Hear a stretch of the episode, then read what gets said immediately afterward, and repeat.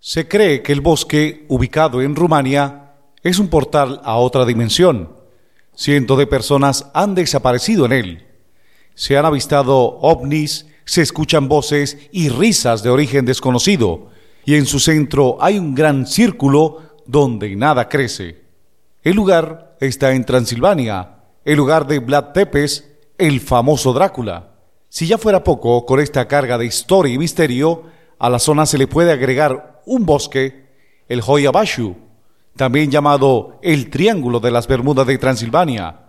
El bosque está situado al oeste de la ciudad de Cluj-Napoca y se comprobó por excavaciones que hace 10.000 años una civilización vivió en el lugar.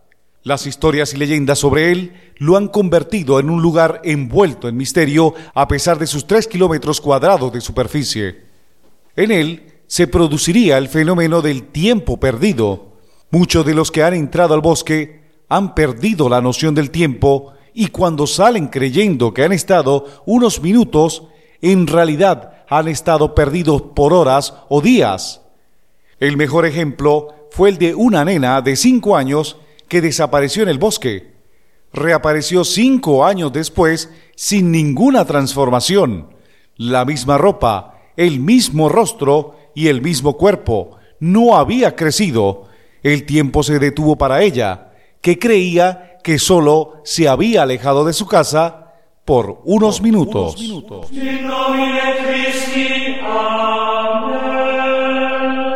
Plácido Gutiérrez presenta El Inquisidor Ilustrado, espacio realizado con el fin de divagar acerca de misterios, mitos, leyendas, hechos insólitos y mucho más.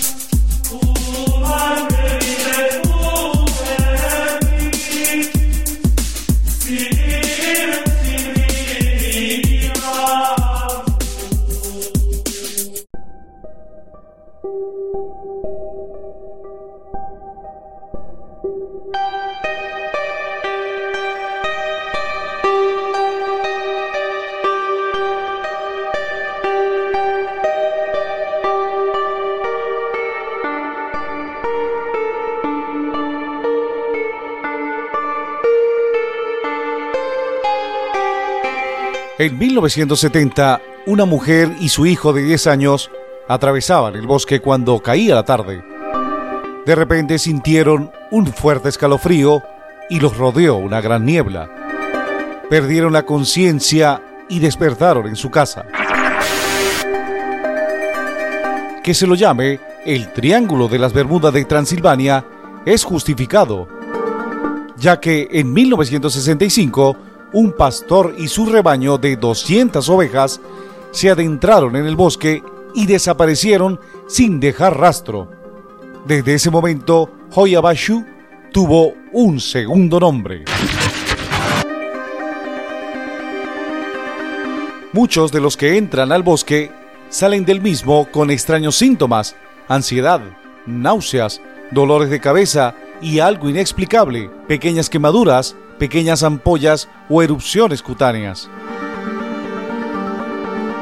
En 1953 fue al lugar un ingeniero y reconocido biólogo, Alexandru Sif. Durante días y días entró y salió del bosque tomando fotografías del lugar. Nada le pareció extraño, salvo que al revelar las fotos aparecieron sombras, espectros y extrañas cosas que él no vio al momento de sacar las fotos. Y esto están los ovnis. Desde principios de los años 60 son muchos los avistamientos y hay una prueba que parece irrefutable. En la tarde del verano del 18 de agosto de 1968, día espléndido, sin viento y que rondaba los 36 grados centígrados, el técnico militar Emil Barnea y su novia Zafira Matea, a pesar de las repetidas advertencias de la gente del lugar que le indicara que no lo hicieran, decidieron pasar un par de días dentro del bosque. Estaban en una carpa. Ese 18 de agosto, Emil estaba juntando leña, ya que al caer la noche y a pesar de ser verano, el lugar puede alcanzar temperaturas bajo cero. De repente, Emil escuchó a su novia gritar y corrió hacia la carpa y vio lo increíble. En el cielo, un disco metálico brillaba de manera fulgurante y flotaba encima de los árboles. De repente comenzó giros violentos cambiando de dirección. Su brillo crecía y luego desaparecía, dejando ver que era de color plateado metalizado. De manera imprevista, desapareció como un relámpago. Pero antes de irse, quedó inmortalizado.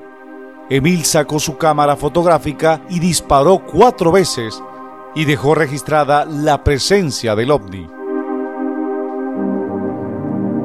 Los avistamientos nunca dejaron de suceder.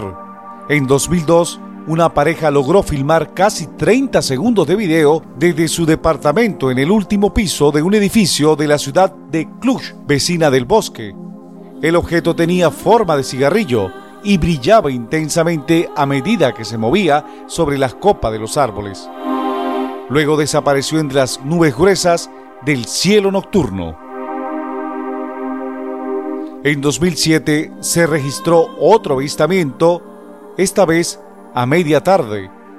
Un fotógrafo aficionado tomó 30 fotos y en una de ellas apareció un extraño objeto. Era un ovni. Y los lugareños creen que las cerca de mil desapariciones que hubo en el bosque son producto de ovnis que bajan el lugar y abducen a los seres humanos con fines no conocidos. Pero las presencias extraterrestres en el bosque no son las únicas. También flota lo paranormal. Muchos han visto personas en la sombra, formas extrañas y las risas de niñas y mujeres. Ante todo esto, un programa de televisión, Destination True, decidió entrar al misterioso bosque y uno de los miembros del equipo, Evan, fue atacado repentinamente mientras estaba sentado en el piso. Tras la aparición de un repentino estello de luz, el muchacho voló varios metros y sus brazos sufrieron heridas a pesar de que llevaba una camisa de mangas largas y ninguna de ellas sufrió un rasguño. Lo único que recordó Evan es que antes de volar por el aire sintió voces femeninas en un idioma extraño y que provenían detrás de él.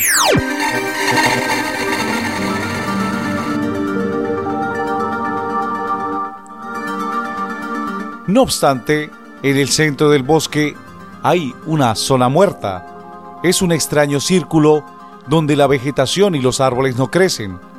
Las muestras que se tomaron del suelo no muestran nada nocivo, pero por razones inexplicables ninguna cosa crece dentro de ese pedazo de tierra circular. La opinión es variada.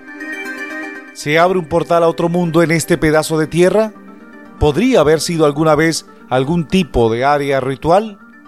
¿Un ovni en forma de disco aterrizó en este lugar? Los campesinos del lugar dan otra explicación. Allí existía antiguamente un asentamiento de campesinos pero murieron masacrados por un grupo de asesinos procedentes de otra región. Los espíritus de los campesinos quedaron allí y reaparecen cuando llegan los extraños.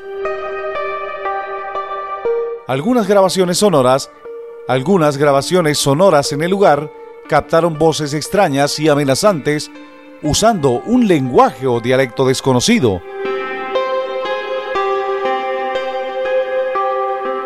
El doctor Adrian Patrut, presidente de la Sociedad Rumana de Parapsicología, no tiene dudas. Algunos expertos creen que se trata de un verdadero triángulo de las Bermudas rumano. La zona puede ser certificada como tal, sobre todo por videos y fotos excepcionales, junto a testimonios de investigadores que lo han estudiado durante décadas. El problema es muchas veces poder investigar. Los que intentan hacer fotografías con equipos digitales no lo logran. Salen negras, a determinadas horas es imposible fotografiar y grabar nada, y muchos equipos electrónicos dejan de funcionar. Peor es lo que le sucedió al periodista Christian Mureus, que lo cuenta. Teníamos un equipo para detectar radiaciones y al llegar a la zona concreta, la aguja indicaba valores muy altos. Constatamos que la radiación estaba en el aire y variaba con el viento. Estuve en el foco más activo de la radiación durante 13 minutos y días después mi ropa y mi cuerpo conservaban la radiación. Se me cayó parte del pelo y tuve problemas de salud. En seis meses envejecí 10 años.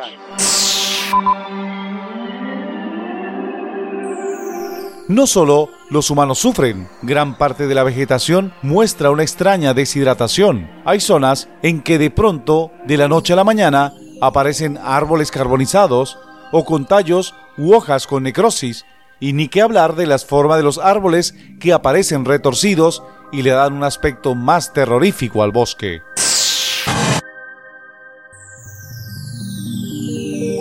Todo esto y más sucede en Hoyabashu, el bosque más terrorífico del mundo.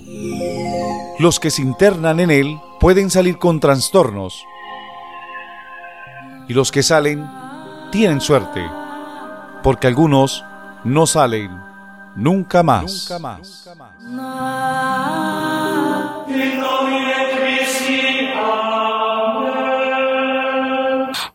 Plácido Gutiérrez presentó El Inquisidor Ilustrado. Gracias a todos por su amable atención.